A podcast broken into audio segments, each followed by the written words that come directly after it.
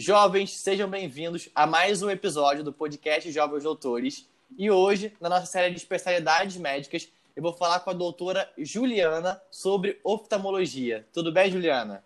Tudo bem, um grande prazer estar aqui com vocês hoje. Primeiro de tudo, Juliana, eu queria começar te agradecendo pela presença. Acho que você vai ter muito a acrescentar aqui para o nosso podcast.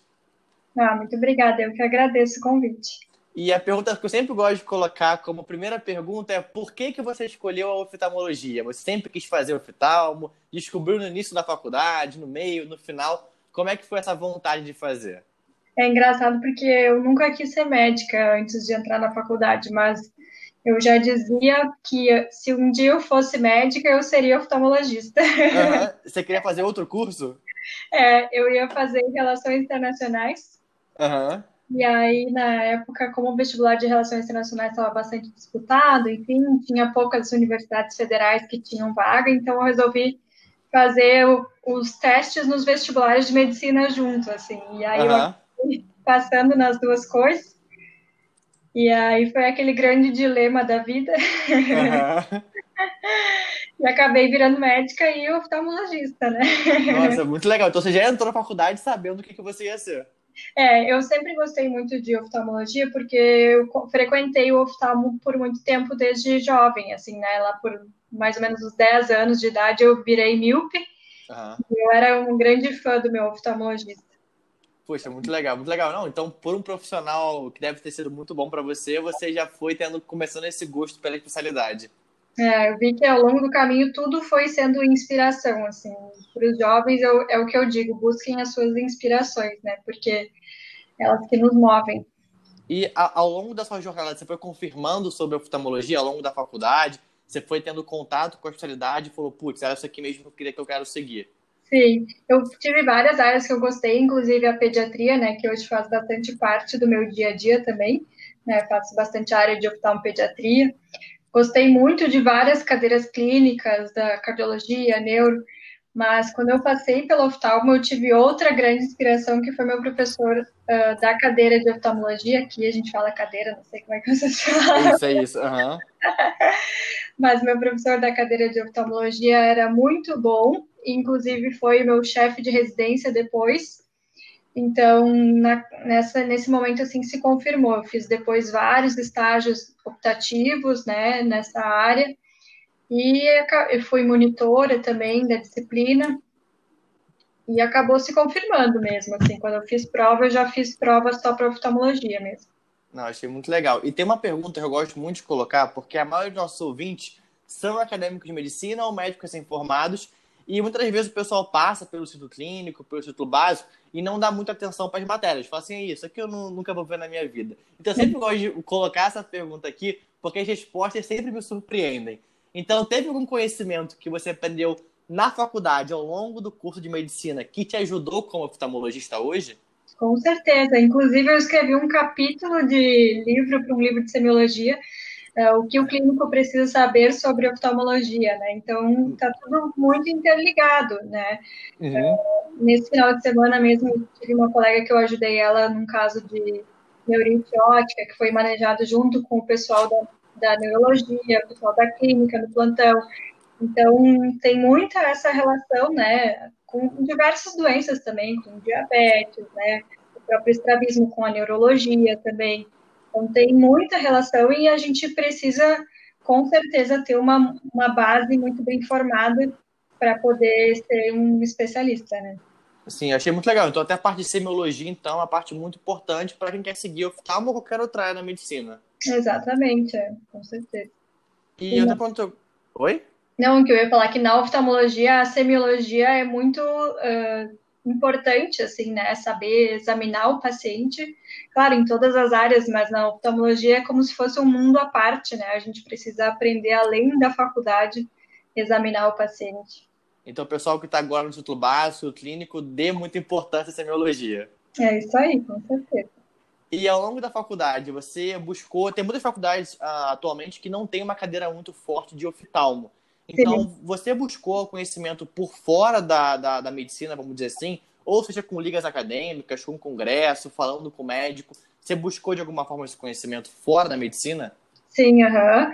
Uh, principalmente fazendo estágios, né? Tentando fazer estágios. Eu fiz estágio nas férias, em outros hospitais, e sempre que eu podia, eu estava lá na, grudada no, nos residentes do meu serviço. Uhum.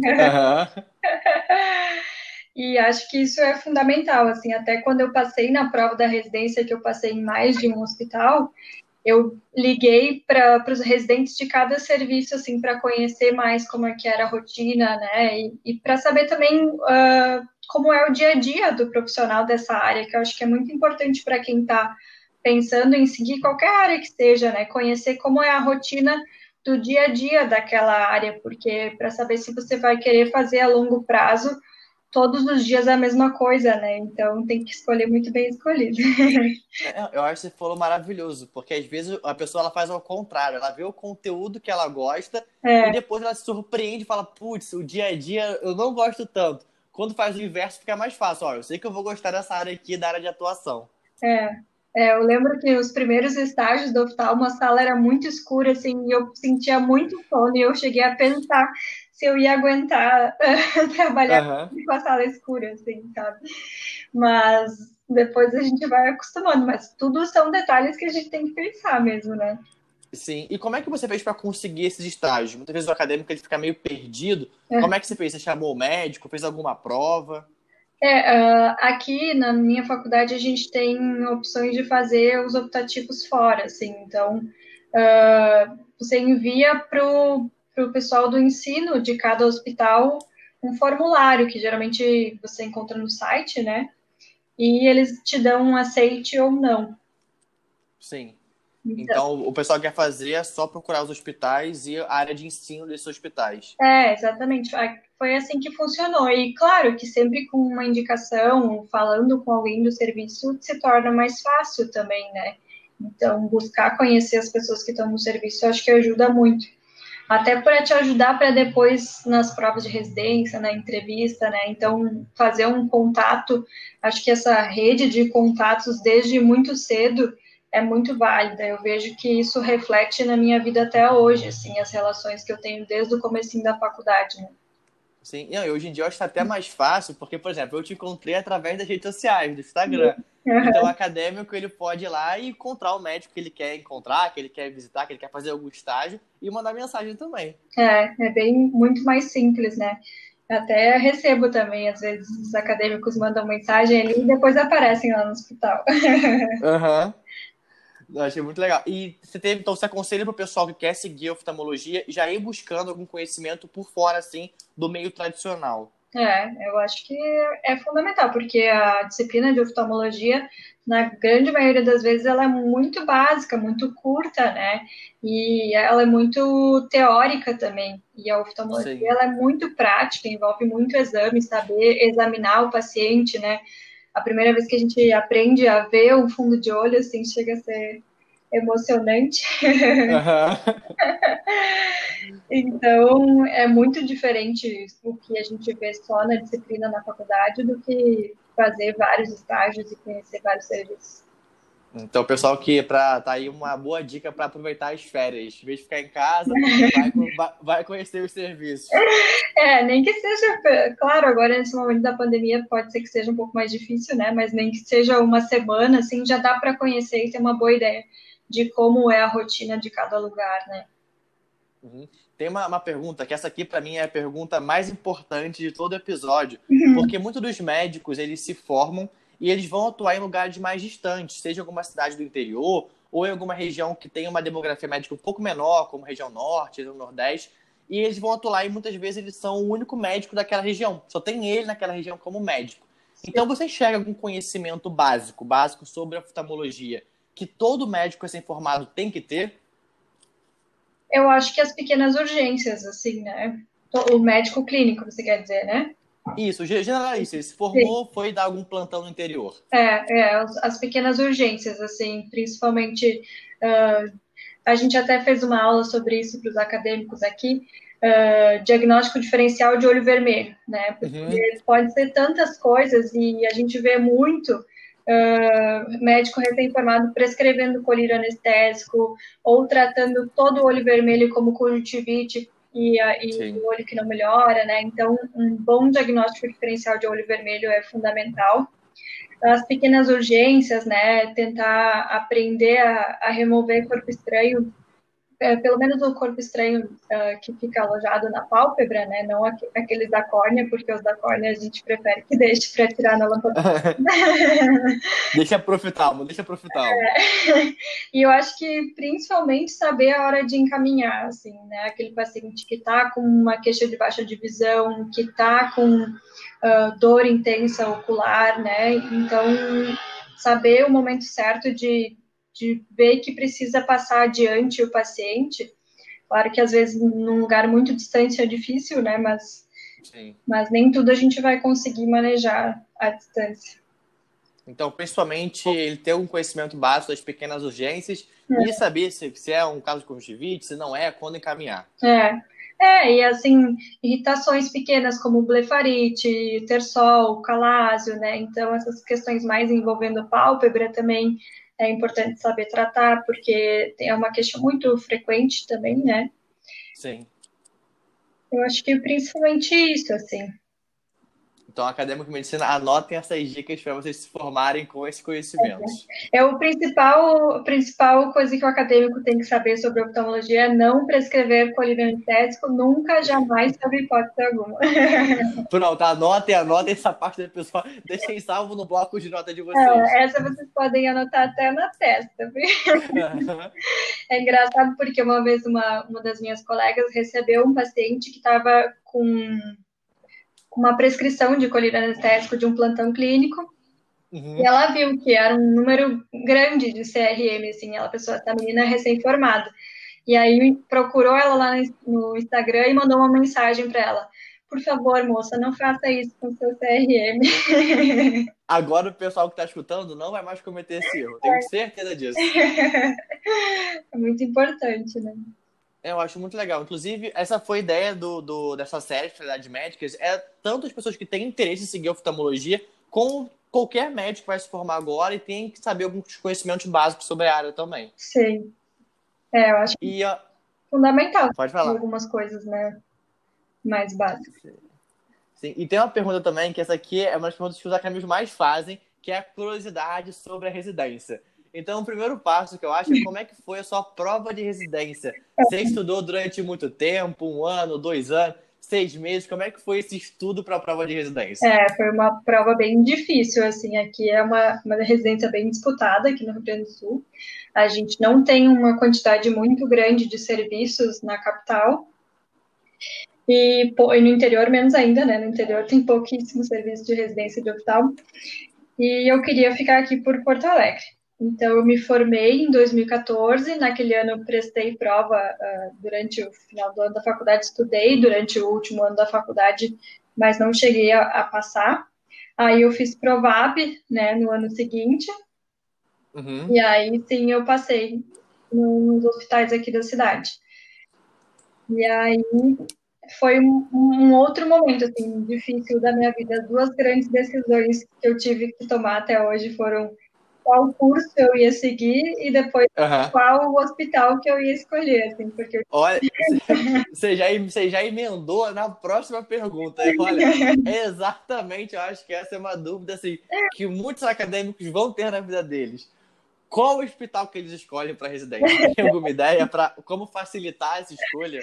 Sim, é, para mim não foi muito fácil, assim, porque eu tinha feito estágio em quase todos esses hospitais, e eu tinha gostado de todos, assim, todos tinham, a meu ver, pontos positivos e negativos, e aí foi que eu maratonei os residentes, né? Peguei uhum. contato de gente que eu conhecia, de gente que eu não conhecia, e fui abordando e perguntando como era o serviço. Então, para mim, o que mais contou, que eu vi no meu hospital sempre, foi a presença de preceptoria qualificada e presente de verdade, assim, sabe? A gente não ficava abandonado em momento nenhum. A gente era residentes bem amparados. E... Então esse ponto é legal, falar com os residentes do serviço e ver como que é o corpo técnico, como assim, o destaque dos preceptores. É, porque eu acho que faz muita diferença, assim, uh, porque a gente sabe que tem muitas residências que, que os residentes são ensinados pelos R+, né? Sim. E, e isso foi muito bom, assim, essa escolha. Eu admiro muito os meus preceptores e até hoje vejo que eles foram fundamentais para o meu aprendizado. A gente tinha também grande volume de ambulatório, um volume bem adequado também de cirurgias, né, de cirurgias diversas. Eu escolhi também fazer a residência num hospital só de oftalmologia, que para esse momento da pandemia uh, eu vejo que os residentes tiveram muita sorte, assim, porque eles foram muito pouco prejudicados, né, em relação aos hospitais Sim. gerais, porque a oftalmo nos hospitais gerais é, é, a última sempre, é a primeira a ser cortada. Uhum, uhum. Então, acho que fez muita diferença nesse sentido e, e, eu acho que é isso, assim, conversar com as pessoas que estão lá, né? Porque eu vejo também que as residências mudam muito de um ano para o outro, às vezes troca a chefia, a direção do hospital e aí a residência bagunça, né? Então, acho que é bem Sim. importante conversar com os residentes que estão uh, atuando naquele momento.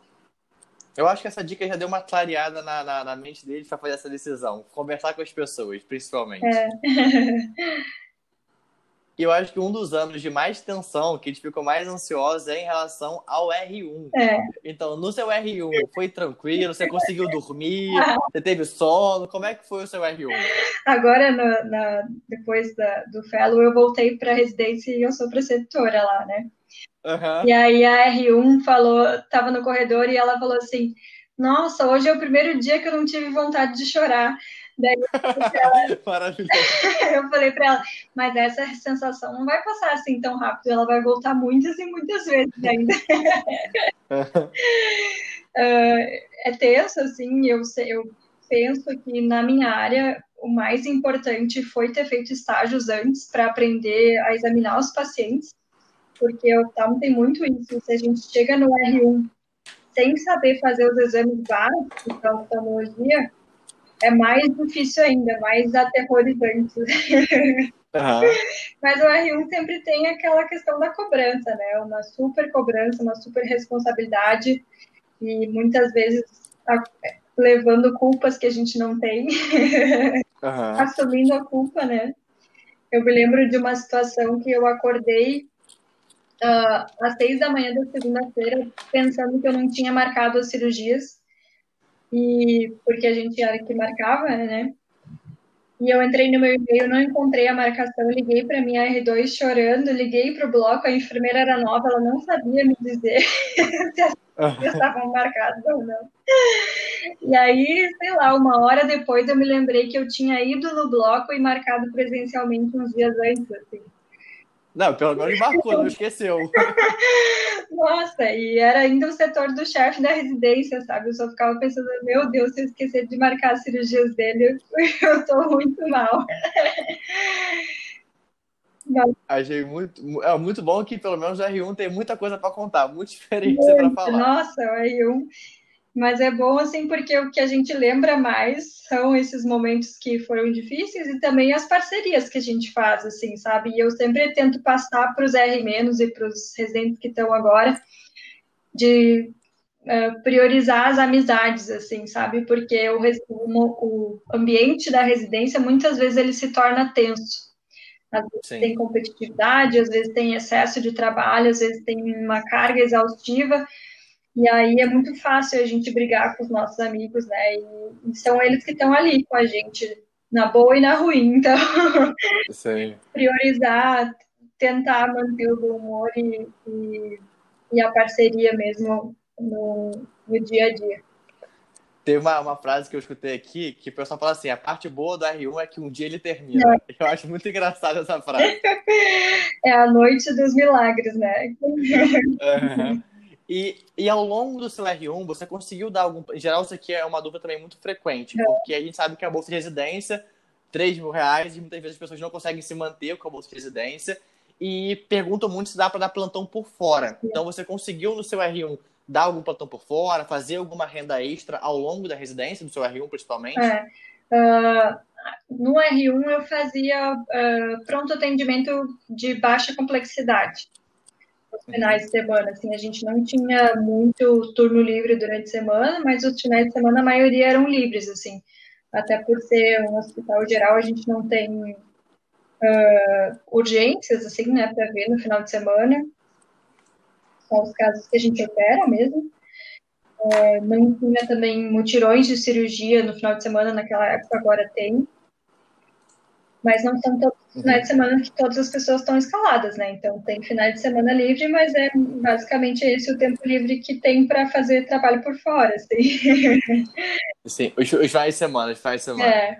E... Então é possível. É. E no R2, R3, aqui em Porto Alegre, a gente já consegue fazer uh, atendimentos de oftalmo em clínicas populares. Assim, é bem comum os residentes fazerem isso. E, e, tem uma aceitação bem tranquila, assim, as próprias clínicas avisam os pacientes que são que podem ser residentes que vão atendê-los, né? Uhum. Então também tem essa opção a partir do R2 é. de começar, assim, de começar introduzindo a parte dos plantões mais práticos da área. É, não de plantões, mas de consultas, uh, consultas ah, populares, sim. assim, né? Mais consulta que faz praticamente óculos, é o que a gente chama. Uhum. Ah, legal. Ah, bom, bom, bom, que é um pouco mais tranquilo do que um plantão, assim, mais ou menos. É, né? é, porque para fazer plantão de oftalmo não dá para fazer sem ser formado mesmo, né? Precisa ter o que é mesmo. Muito legal. E a partir do R2, como que o R2 também é, fica mais tranquilo? Os, os, serviços mudam um pouco? Como que é essa passagem do R1 para o R2? Na minha residência, o R2 foi o ano mais tranquilo, sim, porque a cirurgia que a gente fazia no R2 ela era longa, então a gente fazia um volume, uma quantidade menor de cirurgias, porque Uh, tanto no R1 quanto no R3, a gente tinha um volume muito grande de pós-operatórios para ver. E no R2 era menor. Aí eu achei, uma coisa que eu achei bastante, uh, assim, que me exigiu bastante foi ter que ensinar pessoas que estavam chegando, né? Porque do meu conhecimento de R1 para o R2, que era pequeno, eu tinha que passar para alguém que tinha um menor que o meu. Uhum. Eu acho que isso no R2 é um desafio, assim, né? Ter que ensinar alguém. A ensinar alguém tanto da parte teórica quanto operar, né? Isso eu acho que é uma responsabilidade grande. Mas é um ano relativamente mais tranquilo mesmo. E a, no finalzinho, o R3 é o último ano da, da, da, da residência.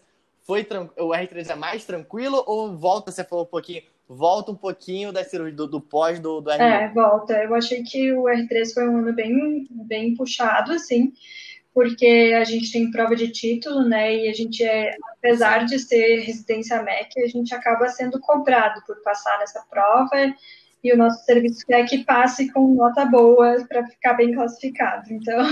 Uhum, para ficar bem na fita, assim, os residentes têm que mandar bem na, na prova É, esse é, é o mundo ideal para eles. Uhum. E, então, uh, tinha tudo isso, assim, né? Tinha bastante cirurgia, um volume grande de cirurgia. Tinha menos consultas, assim, alguns setores, por exemplo, primeira consulta, que a gente chama setores de primeira consulta, né? Que é, que é um ambulatório geral, assim, de consultas gerais. Uh, o R3 não atende esse ambulatório, mas uh, compensa com um volume de pós-operatórios bem grande porque acaba que a cirurgia de catarata tem que ver uh, vários, vários dias de pós-operatório. Muito legal. E o residente já começa, então, no primeiro ano, em qual momento ele começa mais na parte prática das cirurgias, assim, se for da cirurgia de catarata, uhum. é uma coisa que o pessoal fala muito uhum. em relação à residência de oftalmo, opera bastante. E quando começa a parte mais prática de cirurgia, mais no R2, no R3? Não, começa no R1. No R1, ó, boa, já, o pessoal já, já ficou é. feliz. Pelo menos o R1 já começa na prática também. Aqui o R1 já é jogado já para tigres uhum. lá. Muito legal. Então, ao longo desde o R1 já tem já esse contato é. também então, com a sala de cirurgia, é, vamos dizer assim. Em alguns serviços se divide um pouquinho de maneira diferente, mas aqui uh, o R1 faz cirurgia de pterígio e algumas cirurgias uh, de cistos, tumores, faz blefaroplastia também. E aí, no segundo ano, começa a catarata e a, uhum. uma técnica cirúrgica, que é a fotectomia, e no terceiro ano, no final do segundo ano para o terceiro ano, faz a facomulsificação, que é a, é a técnica mais moderna, assim, da cirurgia de. E uma pergunta que eu quero colocar aqui como uma pergunta extra, assim, como você agora é preceptora uhum. dos, dos R, dos R-, eu quero muito para essa pergunta, que é assim, o que, que você enxerga quando o menino, a menina entra, os médicos agora recém-formados entram na residência, o que, que você vê com bons olhos, assim, putz, esse aqui vai ser um bom oftalmologista, e o que, que você vê, algumas atitudes, assim, que não são tão legais quando a pessoa está entrando na residência. Sim, eu acho muito engraçado. A primeira coisa que eu vou dizer é que eu acho engraçado, porque eles entram me chamando de prof. porque a nossa residência aqui tem um clima bastante informal, assim, a gente costuma chamar os nossos preceptores pelo nome mesmo, né? E uhum. o primeiro mês do R1 é prof, então é engraçado. Uhum. eu não sei dizer se isso é bom ou se é ruim, né? É só engraçado, né?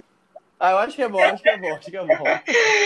Mas eu acho que é a questão de demonstrar interesse, assim, sabe? E, principalmente de ser humilde, de perguntar bastante, de dizer, olha, eu não sei fazer isso, né? Porque eu vejo que muitas vezes o R1 ele quer mostrar serviço. Ele, ele quer uhum. fazer o ponto rápido para dizer que ele sabe fazer estrutura rápido e, e, ele quer dizer que ele já sabe fazer todos os exames. Uhum. Então, eu acho que demonstrar interesse, se esforçar, estudar e ser humilde, porque isso é fundamental. Você, porque realmente a gente sabe que o R1 não sabe as coisas, ele não tem obrigação de entrar sabendo fazer coisas que ele ainda não foi ensinado. Então, uh, acho que ser, ter humildade para dizer que não sabe e pedir ajuda é um sinal de boa pessoa. eu achei maravilhoso, porque tem uma frase, não sei quem falou ela, mas assim, que a gente não consegue aprender aquilo que a gente acha que sabe. Sim. Então, às vezes, a pessoa deixa de aprender completamente aquilo que você está ensinando, porque ela acha que sabe alguma coisa. E aí achei, achei fundamental. Então, o pessoal entrar com humildade e proatividade, é. buscar conhecimento. É, também. acho que isso é, são pontos fundamentais, assim. Então, quando o pessoal já entrar na, na residência, vai ficar mais atento nesses é. pontos. E tem alguma outra especialidade que você vê que tem uma atuação mais direta com a oftalmologia, que você recebe mais encaminhamento, ou que você encaminha mais para esses médicos, uh, especificamente em relação à oftalmologia? Uh, na minha área, sim, eu recebo agora uh, muita criança encaminhada de pediatra para consulta de rotina, né? Porque cada vez mais tem se preconizado que se façam exames de rotina nas crianças cedo. Então, eu recebo muitos sim. bebês encaminhados de vários pediatras que muitas vezes eu nem não conheço, mas me conheceram ali pelo Instagram. Uhum. E de uma forma geral, fora isso, né, eu vejo uma relação muito estreita com a neurologia, principalmente por questões de neurite, de estrabismo, né, eu vejo muito essa comunicação com a neuro. Uh, vejo relação também com a reumatologia, porque a gente tem pacientes né, com uveíte, que tem relação com, com as doenças reumatológicas, a dermatologia, com os pacientes que têm uh, rosácea, né, algumas lesões de pele que têm intercorrência na pele dos olhos, que acabam interferindo, uh, sendo tratados em conjunto também. E, claro, os diabéticos, né, os diabéticos né, que fazem fundo de olho seriado, tem esse tratamento conjunto com os endocrinologistas também. É, eu achei muito legal, então, porque é uma especialidade muito multidisciplinar. Você vai trabalhar com várias especialidades. e é engraçado que as pessoas têm a ideia, assim, não os médicos, de uma maneira geral, mas a população tem uma ideia que o oftalmologista é fazer óculos e eles não podem nem Sim. imaginar quantas subespecialidades existem dentro da oftalmologia, né? É uma, uhum. é uma área muito subdividida atualmente. Então, no caso, tem um, acho, um fator muito importante que o relacionamento interpessoal do, do oftalmologista é muito importante. É porque ele vai ter que conversar com vários médicos de várias outras áreas. Então, esse relacionamento pode ser. Até te pergunto, é, é, importante ter esse bom relacionamento, esse bom convívio com os colegas? Sim, eu acho que em qualquer, em qualquer situação da vida da gente, né? Mas.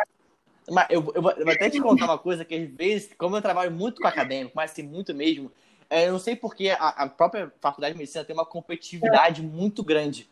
Então eles só começam a pensar sobre isso lá na residência, quando é obrigado a lidar com outras especialidades ou com outros colegas. Então, assim, acho que o pessoal escutar isso de você já viu o quanto que é, é importante. Eu acho que, que se tem uma coisa que se pode dizer para os acadêmicos é abandonem a competitividade ruim o quanto antes, assim, né? Façam amigos, façam boas relações, porque é isso que vai ficar, assim. E esses dias eu recebi no meu consultório uma colega que eu fui uh, estagiária dela quando ela era residente. E, Nossa, isso, e ela disse: Não, eu quero fazer a minha cirurgia contigo, porque eu te conheço. E eu fico pensando: Nossa, eu não estava nem perto nem de entrar na oftalmologia naquela época, e ela confia em mim por um mês que a gente passou juntas, sabe? Então, eu acho que, que construir boas relações é a parte mais importante da faculdade. É óbvio que é importante a gente estudar, é óbvio que a gente é importante fazer bons estágios, uh, mas ninguém consegue ir muito adiante na medicina sozinho. Maravilhoso. Então, assim, escutem a doutora mais uma vez. E a outra próxima pergunta, acho que tem ligação com o que você falou, que é quais são as áreas que o oftalmologista pode trabalhar? Quais são as áreas dentro da oftalmologia de atuação? Quais são os caminhos que ele pode Sim. seguir? Uh, a minha área de atuação, então, que são áreas que costumam andar juntos, é a oftalmopediatria e o estrabismo. Né? Eu opero adultos com estrabismo também, mas como a maioria dos pacientes vem tratar o estrabismo na infância, uh, costuma ser um fellowship junto, né? Oftalmopediatria e estrabismo. Uh, uhum. Existe a área de glaucoma, de retina, córnea, segmento anterior, neurooftalmo, uh, visão subnormal também, que é uma área cada vez mais vem crescendo, assim, para ajudar esses pacientes que, que têm baixa de visão.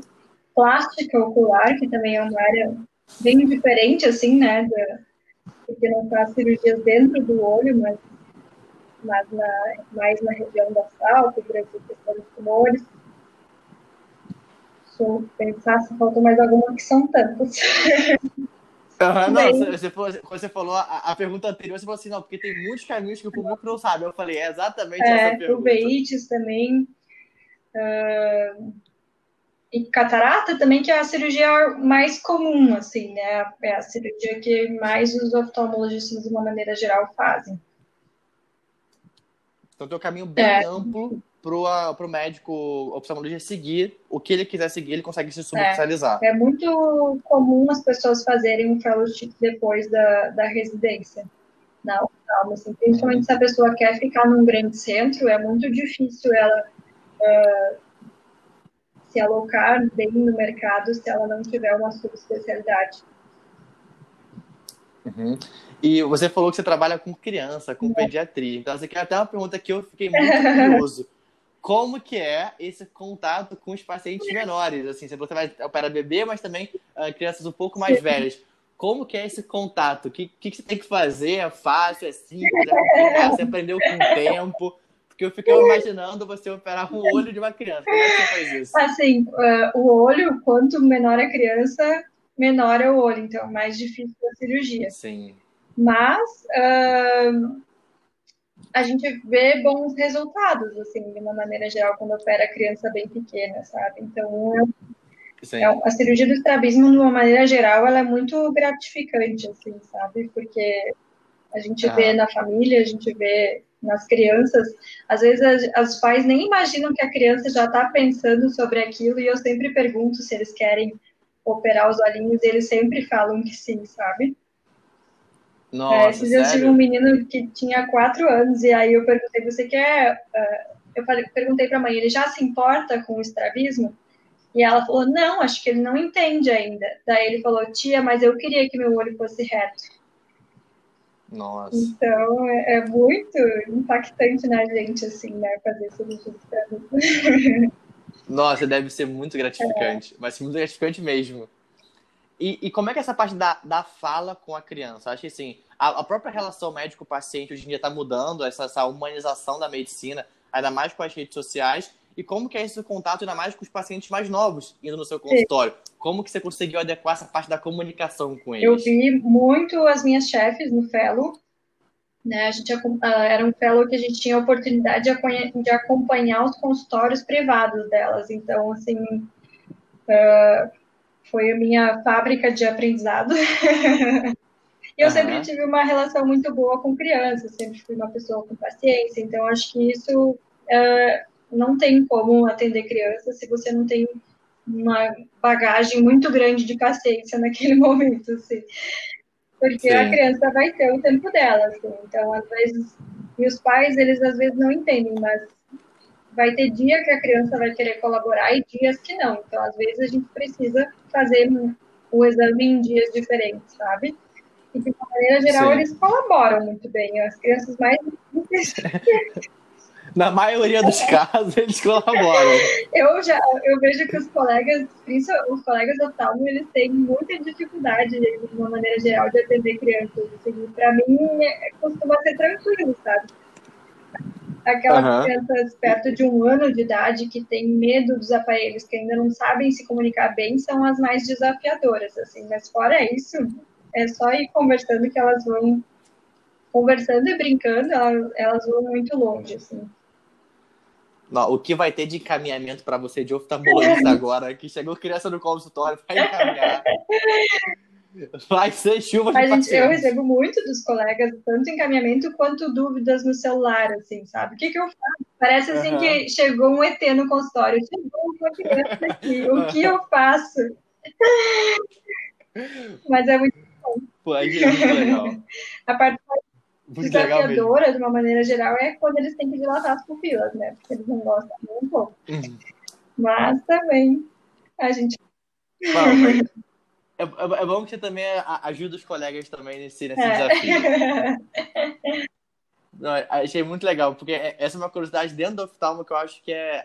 Tendo no oftalmo como de outra especialidade, mas no oftalmo como cuida com o olho, que é uma área assim, bem sensível para a criança, de ter. De, então, assim, acho que é uma coisa que o seu trabalho deve ser muito bom mesmo, porque criança não é fácil.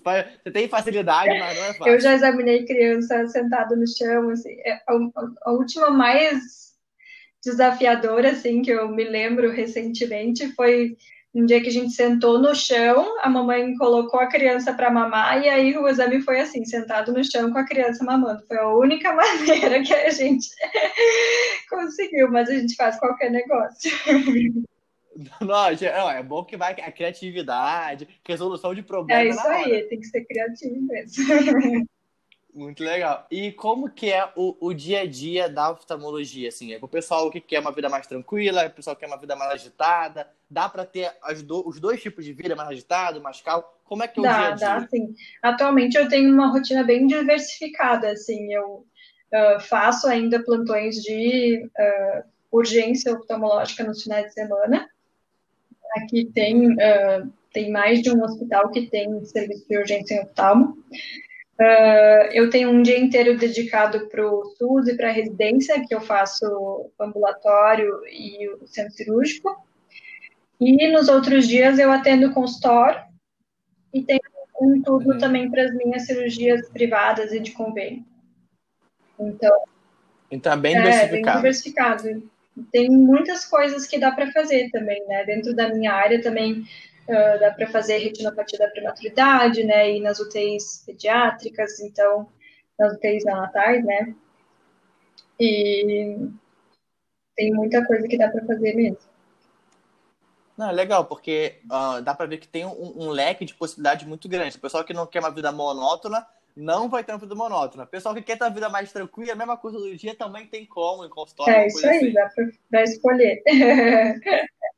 muito legal, muito legal. Porque a pessoa fala assim, não, só tem um caminho a ser seguido. Não, agora você falou assim, tanto na, na, nas áreas de atuação, tanto na forma de trabalho, tem vários caminhos para a pessoa que quer seguir a oftalmologia. É, eu acho que a medicina como um todo hoje, é, a gente se reinventando e descobrindo novas possibilidades, ela é muito ampla, assim, né? A gente tem muitas coisas que dá para fazer, é só ter vontade e ir atrás que dá para fazer muita coisa mesmo.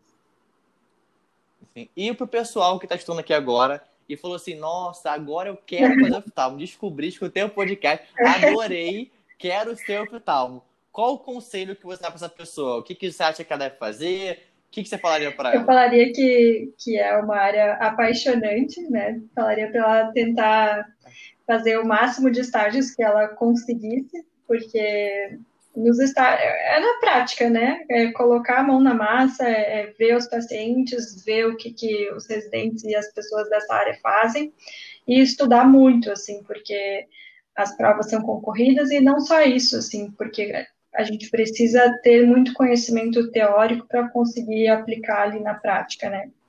E então um ponto legal que eu quero te falar é que, primeiro de tudo, antes de tudo, na verdade, te agradecer pelo episódio, porque eu acho que vai ajudar muito o pessoal que está em dúvida, o pessoal que está se formando agora, vai conseguir ter uma clareada em relação à especialidade. Ah, eu que agradeço a oportunidade de estar conversando com vocês e me coloco à disposição aí. Quem quiser mandar uma mensagem direct, pode me chamar lá no Instagram.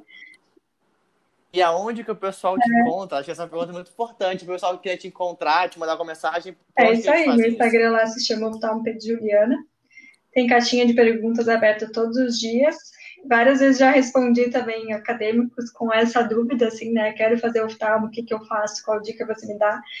Então, lá é uma casa de portas abertas para quem quiser chegar.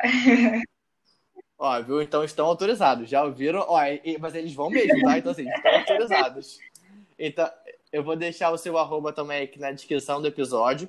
Uh, quem quiser que eu traga a doutora Juliana de novo, que tem algum assunto mais específico, é só mandar lá no Aled Gabriel, que eu faço convite novo para ela, porque eu achei maravilhoso o episódio. Como cuidar de. Como atender crianças, acho que vai ser maravilhoso. Eu tenho uma aula sobre isso, que eu já dei para os acadêmicos, é uma aula muito boa, mas.